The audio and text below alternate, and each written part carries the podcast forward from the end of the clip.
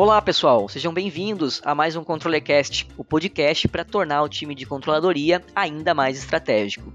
Se você nos ouve pela primeira vez, aqui a gente bate um papo sobre temas de finanças e controladoria ou de interesse dessas áreas, trazendo ideias e exemplos práticos. Tudo por meio de entrevistas com profissionais que são referência aí no mercado. Alguns gostam de dizer que a teoria é diferente da prática. A gente aqui na Twizy acredita mesmo é que ambas são complementares, especialmente quando a gente fala sobre controladoria e finanças. Não é à toa que tantos profissionais costumam sair aí do meio corporativo. Tudo isso para dizer que trouxemos o professor Roberto Bento, da FGV, para falar com a gente sobre o time financeiro ideal, como montar uma equipe de ponta do zero, recrutar, avaliar desempenho e tudo mais. Experiência e conhecimento aí ele tem de sobra. Olá, Roberto, seja bem-vindo ao ControllerCast. Obrigado por ter topado estar com a gente aqui, batendo esse papo. E para começar, eu vou pedir para que você se apresente aí para os nossos ouvintes e conte um pouquinho do teu background, da tua trajetória. Obrigado, Daniel. O prazer é todo meu em poder participar aí do ControllerCast, né? Falando um pouquinho sobre mim. Eu sou é, economista, fiz faculdade é, e mestrado em economia pela Northern Illinois University lá nos Estados Unidos. Tenho também um MBA em finanças pelo IBMEC Rio e atualmente estou concluindo contabilidade na Trevisan aqui no Rio de Janeiro também. Eu é, tenho experiência na área de petróleo e gás, onde eu trabalhei durante oito anos numa multinacional norueguesa, todos na área é, de finanças, mais especificamente na controladoria, na tesouraria, e passei também é, praticamente três anos como superintendente financeiro da FGV Rio e agora eu estou dando aula de finanças na pós-graduação da, é, da Veiga de Almeida, no MBA da FGV e em breve na Trevisan também. Fantástico, Roberto. É um, com certeza é um, é um baita background. Antes da gente falar sobre o nosso tema aqui, né, o desafio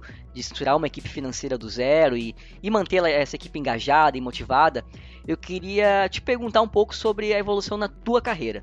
Você começou aí como trainee na Anker, depois foi contratado como controller e eu queria entender como que foi esse crescimento, se foi algo natural e se você enxerga aí nessa tua trajetória um fator chave para quem quer seguir uns passos semelhantes ao teu. Bom, é, eu comecei na Aker Solutions realmente é, no programa de trainee, né? Foi um programa internacional é, de trainee que durou dois anos. É, nesse programa eu passei oito meses é, em cada etapa desse programa, é, trabalhando numa posição financeira, é, oito meses na Holanda, oito meses na Noruega e oito meses na Escócia. E só depois desses dois anos foi que eu efetivamente fui contratado como um, uma posição permanente na ACA, que foi a de Business Controller. Né? E aí esse crescimento foi natural, até porque o programa de trainee ele é, é, uma forma excelente de você entrar numa empresa. Né? Você é visto como um talento, tem um programa de desenvolvimento pessoal para seguir e a partir daí o crescimento ocorre naturalmente. Então então, é,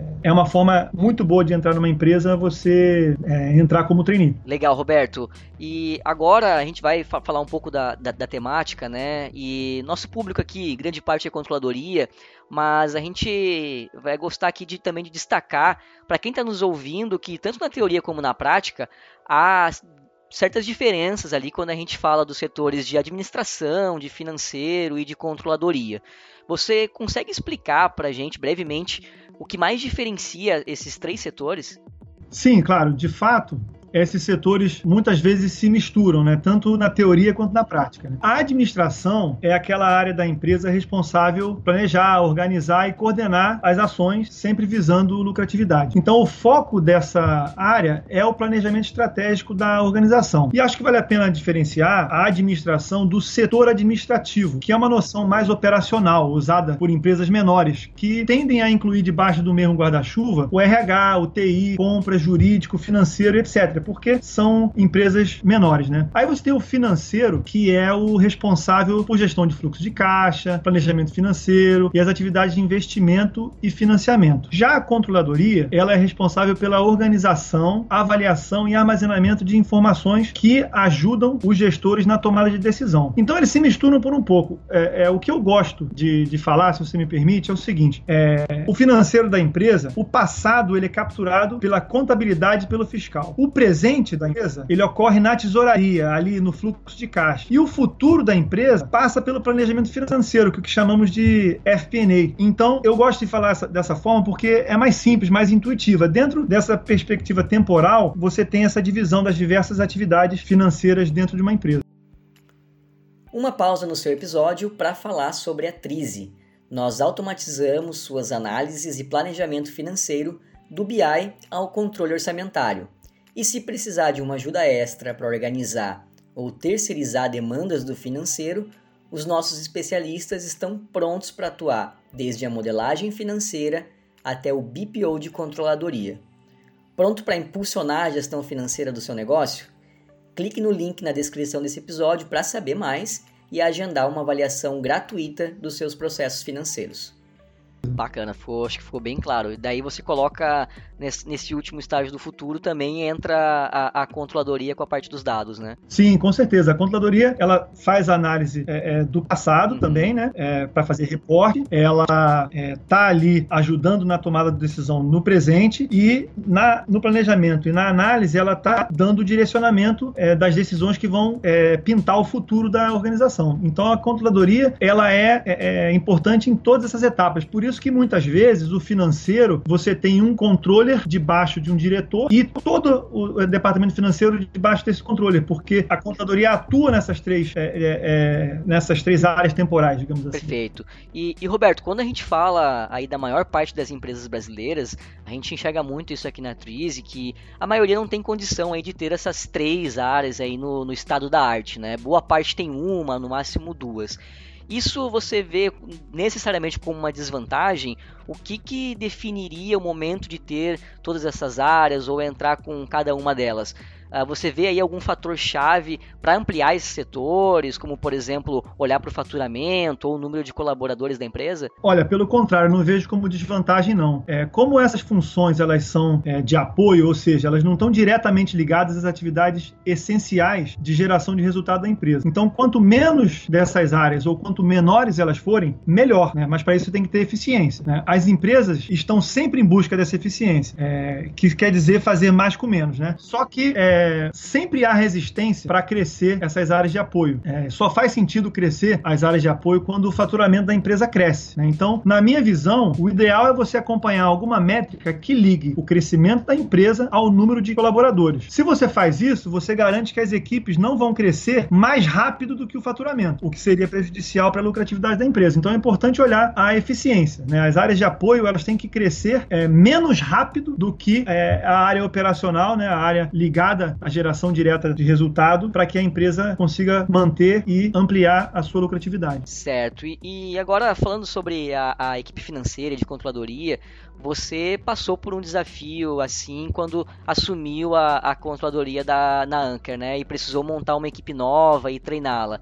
Uh, o que, que, você enxerga como os processos básicos? Né? É possível estipular aí um passo a passo uh, para iniciar esse processo de treinar e capacitar, contratar a, essa equipe? É, no meu caso, eu estava montando uma equipe do zero. Então a minha prioridade era complementar as minhas habilidades, né? Meu, os meus skills. E então, naquele momento, eu era um economista com inglês fluente, vindo de 10 anos fora do Brasil. Então a minha primeira necessidade foi contratar um contador que gostava de impostos foi a forma de é, é, complementar aquilo que, que faltava naquela equipe de um no momento, né? É, é do equipe que eu formei é, naquele momento, então, com um, um, um, contador que gostasse de impostos. É, e eu vivi essa experiência e é o que eu acredito até hoje, que é necessário você buscar diversidade, ou seja, as habilidades que a sua equipe ainda não possui. Tá? E aí uma boa forma de mapear isso é o gestor manter uma matriz de habilidades da equipe, né? Traçar um paralelo entre as necessidades do departamento e as habilidades que a equipe precisa ter. Se o gestor tem isso, a ferramenta vai servir não só para auxiliar em contratações, como também na definição das necessidades de treinamento. Né? Então, uma, uma, ferramenta que consegue te ajudar nesses dois casos, né? Mas o fundamental é você ter é, diversidade. Há muito valor em você, é, em vez de duplicar habilidades, ter habilidades diferentes para que a equipe no todo crie aí um valor intangível que seja maior do que, é,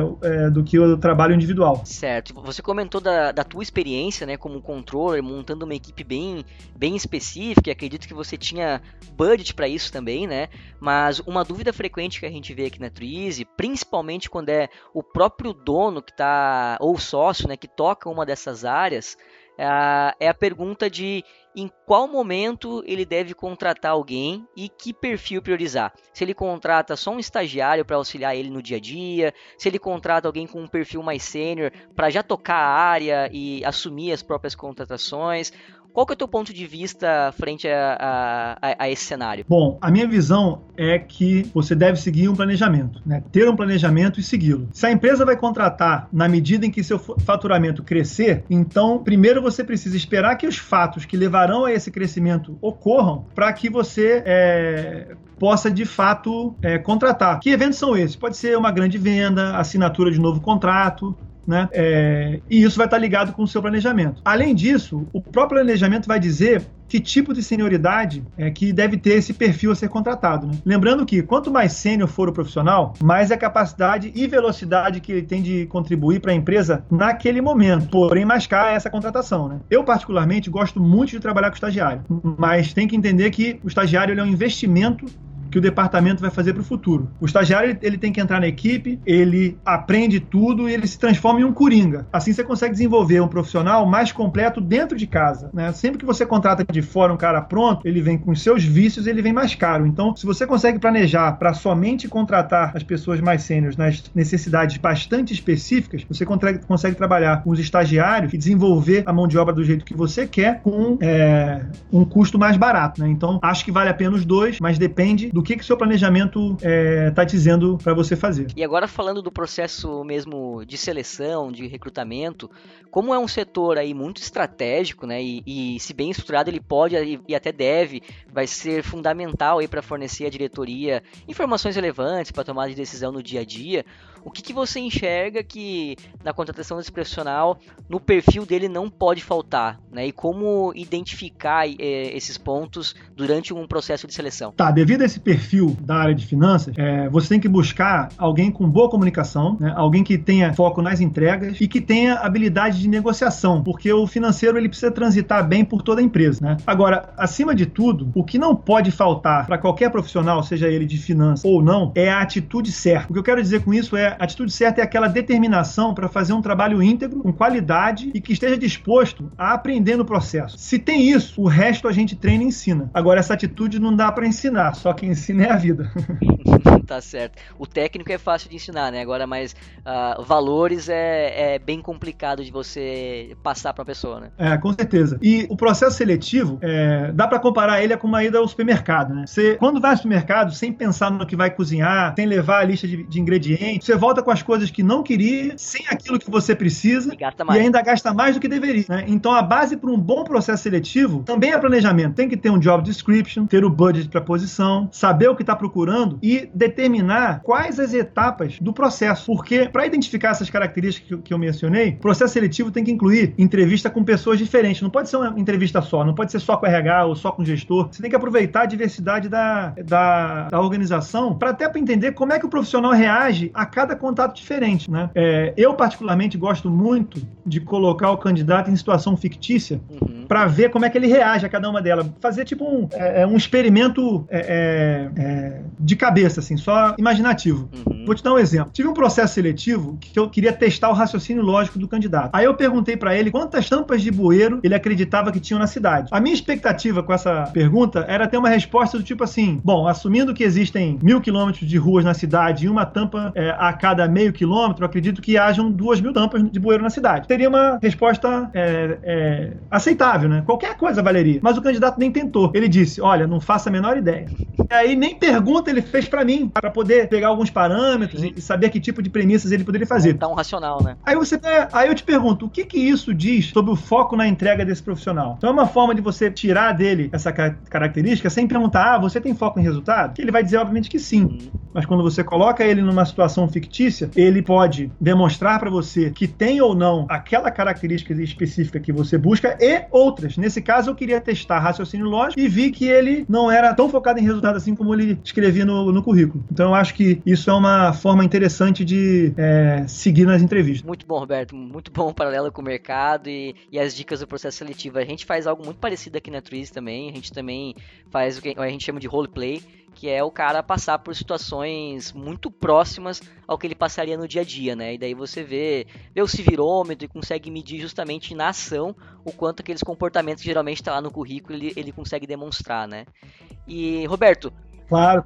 Agora, quanto às responsabilidades, né? Baseado na sua experiência, qual é a melhor forma da gente envolver e acelerar o processo de adaptação desse novo colaborador que vai entrar na, na área financeira? Você acredita que definir todas as responsabilidades que ele vai ter ali desde o início pode a, a ajudar nesse desenvolvimento? Bom, os gestores têm que ter em mente que a adição de um novo membro na equipe, ela é um investimento. Né? E se você fizer um paralelo com a economia, para você investir, você precisa diminuir seu consumo, criar poupança para ter o que investir, né? Nesse caso, a mesma coisa. O novo colaborador, ele, inicialmente, ele diminui a produção é, é, da equipe, né? Só que ele, com o tempo, vai aumentar a produção dessa equipe por mais do que tinha antes dele estar tá ali. Então, é com certeza um processo de é, é poupança, investimento para colher mais no futuro. Né? E aí, é função do gestor acelerar esse processo, porque quanto mais rápido o novo colaborador está adaptado, mais rápido ele vai é, produzir para a equipe. Né? A minha dica é desenhar um processo de onboarding pessoal pessoal para o novo colaborador. Né? Isso quer dizer definir quem e quando ele vai conhecer na organização, com quem e quando ele deverá sentar ao lado da própria equipe para poder pegar o processo ali. É, e também é, quando que ele vai sentar com o próprio gestor, que às vezes o gestor contrata o cara, joga no fogo e continua a vida. E não pode, né? Existe a necessidade de você conversar sobre as responsabilidades, é, discutir as entregas e principalmente alinhar a expectativa. Então a, a posição do gestor é fundamental para acelerar o processo de adaptação do colaborador, independente se a empresa tem o seu processo de onboarding ou não. Eu sugiro que se a empresa não tem, que faça. E que se a empresa tem, mesmo assim no seu departamento, o gestor deve fazer um mais específico, porque o onboarding da empresa ele é mais genérico, né? Então você precisa fazer um específico para o colaborador das necessidades do seu departamento para que ele possa transitar melhor e mais rápido na, na empresa, é, desenvolvendo essas interfaces do departamento financeiro que praticamente são todos. Né? Bacana. É, você falou do, acho que está muito alinhado com o que a gente pensa aqui também. Você comentou do, do planejamento para contratar, né? E falou agora uh, de não ser leviano no processo de de treinamento desse, desse novo colaborador, né? E a gente vê muitas empresas Uh, primeiro, né, se tem muito pouco cuidado com o processo de ramp up,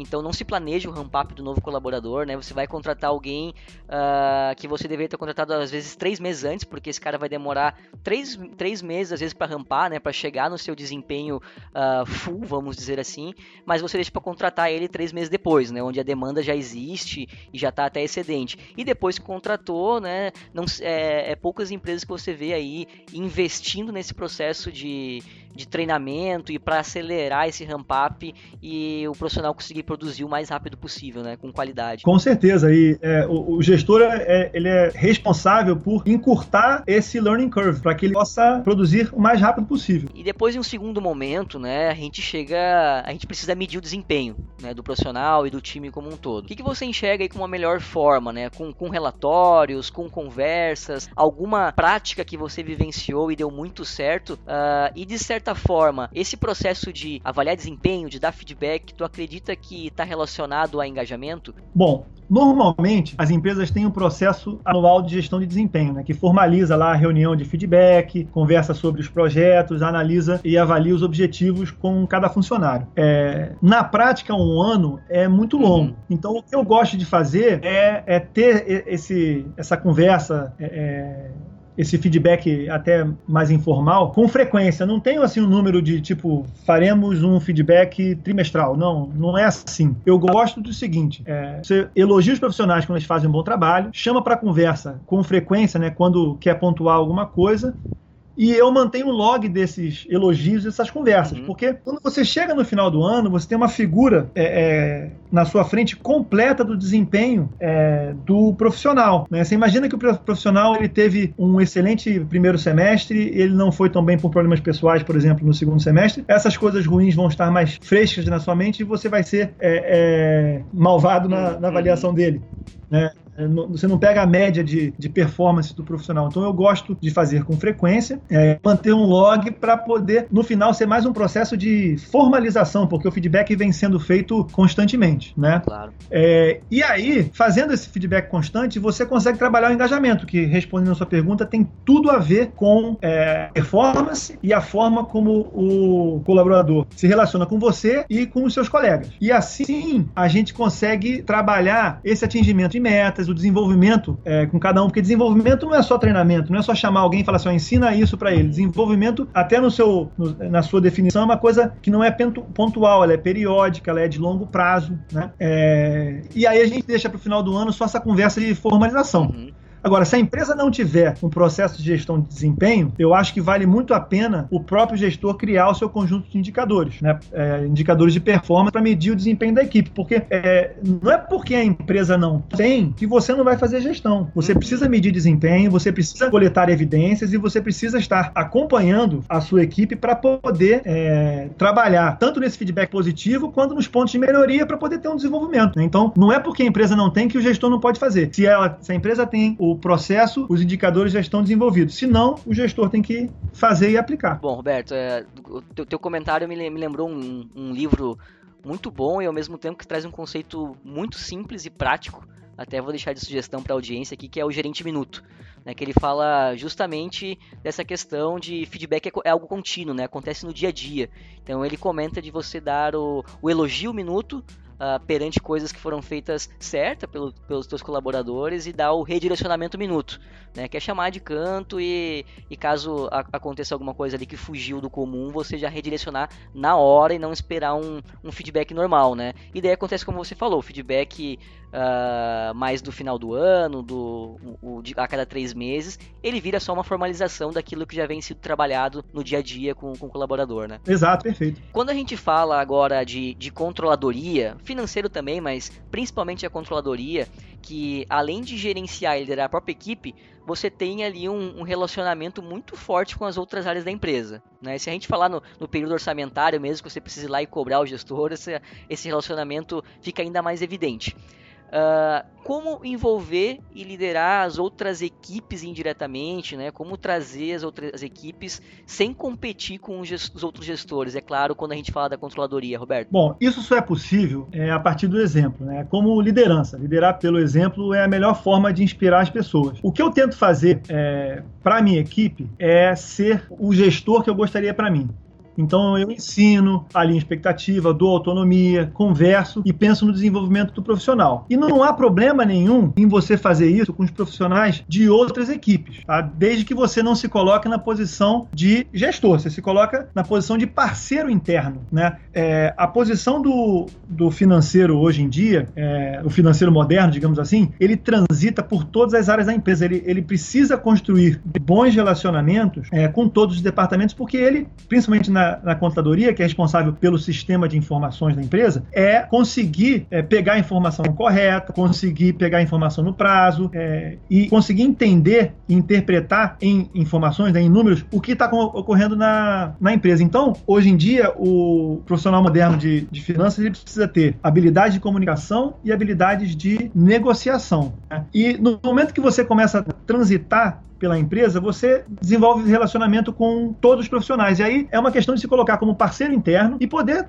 dar as suas visões, ouvir feedback também, dar feedback, sem necessariamente é, se, se, colocar como competidor do gestor da outra área, entendeu? É uma questão de parceria que você consegue, pelo exemplo, é, fazendo para sua própria equipe. E, Roberto, já encaminhando a nossa conversa aqui para o final, queria ouvir de ti agora uh, quando que é o momento de crescer o time, né? E, e qual a participação você prefere uh, que esse crescimento seja muito tocado pelo RH ou você acha que você, uh, como, como gestor, se envolve muito com esse crescimento do time?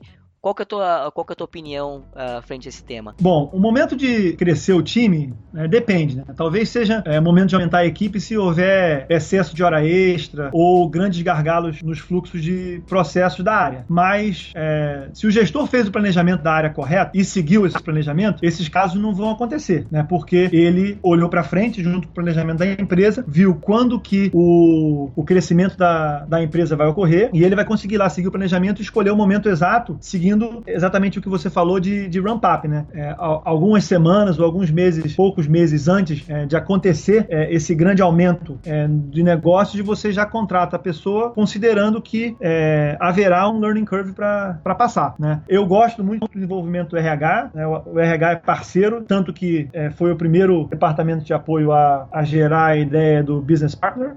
o RH tem que estar nesse tipo de decisão, tanto para entender qual o melhor momento de contratar e, e é, que tipo de perfil você precisa para sua é, para sua equipe. Né? Então, é, o momento de crescer o time é com a concretização do crescimento dos negócios, que está lá no planejamento estratégico. Eu acho que esse é o, é, o momento ideal e o RH sim é parceiro para interpretar também essas, é, essas informações. O, o, o, financeiro é um, um perfil mais objetivo, mais pragmático, né? Então, a parceria com o RH é importante, é muito boa porque há característica financeiro não tem que ele pode buscar no, no profissional de RH e ver parceria RH financeira tem tudo a ver. E aí, aproveitando, é, se você me permite, já que nós estamos falando aqui de, de gestão, eu queria é, duas sugestões de leitura é, que são muito legais. O primeiro, bastante conhecido, é o The Leadership Pipeline, que é um livro do Han Charan, Stephen Crowther e James Noel, muito conhecido, muito bom. É, ele explica muito como que deve ocorrer o planejamento de, da gestão das pessoas é, numa empresa. E também, como nós falamos muito de, de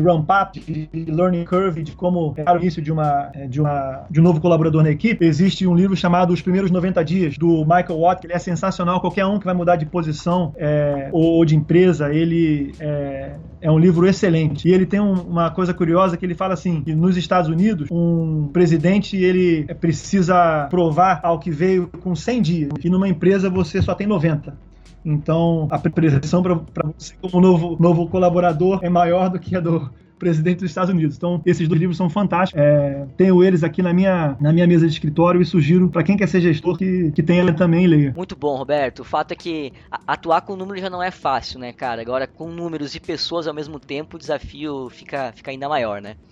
Uh, Sem dúvida. Roberto, muito obrigado pela tua participação. O papo foi muito bom, tá? Foi muito alinhado com o que a gente acredita aqui na Tris também, em termos de, de gestão de pessoas e com as tuas dicas bem práticas, a tua experiência, pode saber que vai ajudar muito a nossa audiência, a quem tá com esse desafio de montar uma equipe aí financeira do zero e quer uh, ajudar na, na, na, gestão do desempenho, no desenvolvimento da equipe. Legal, eu que agradeço, né? Eu digo sempre que é, a forma de você criar e manter é, vantagem competitiva nas empresas é, é, através das pessoas, né? Então, mesmo estando no, é, no financeiro, os números são só uma, uma ferramenta. O, o é, a origem do valor numa empresa está é, nas pessoas, então é, gestão de pessoas é primordial para o sucesso das organizações. Eu agradeço muito pelo convite, espero que a gente possa ter outras oportunidades no futuro. Com certeza. Pessoal, espero que tenham gostado de mais um ControleCast. Não deixe de nos enviar os seus feedbacks. Um abraço e até a próxima.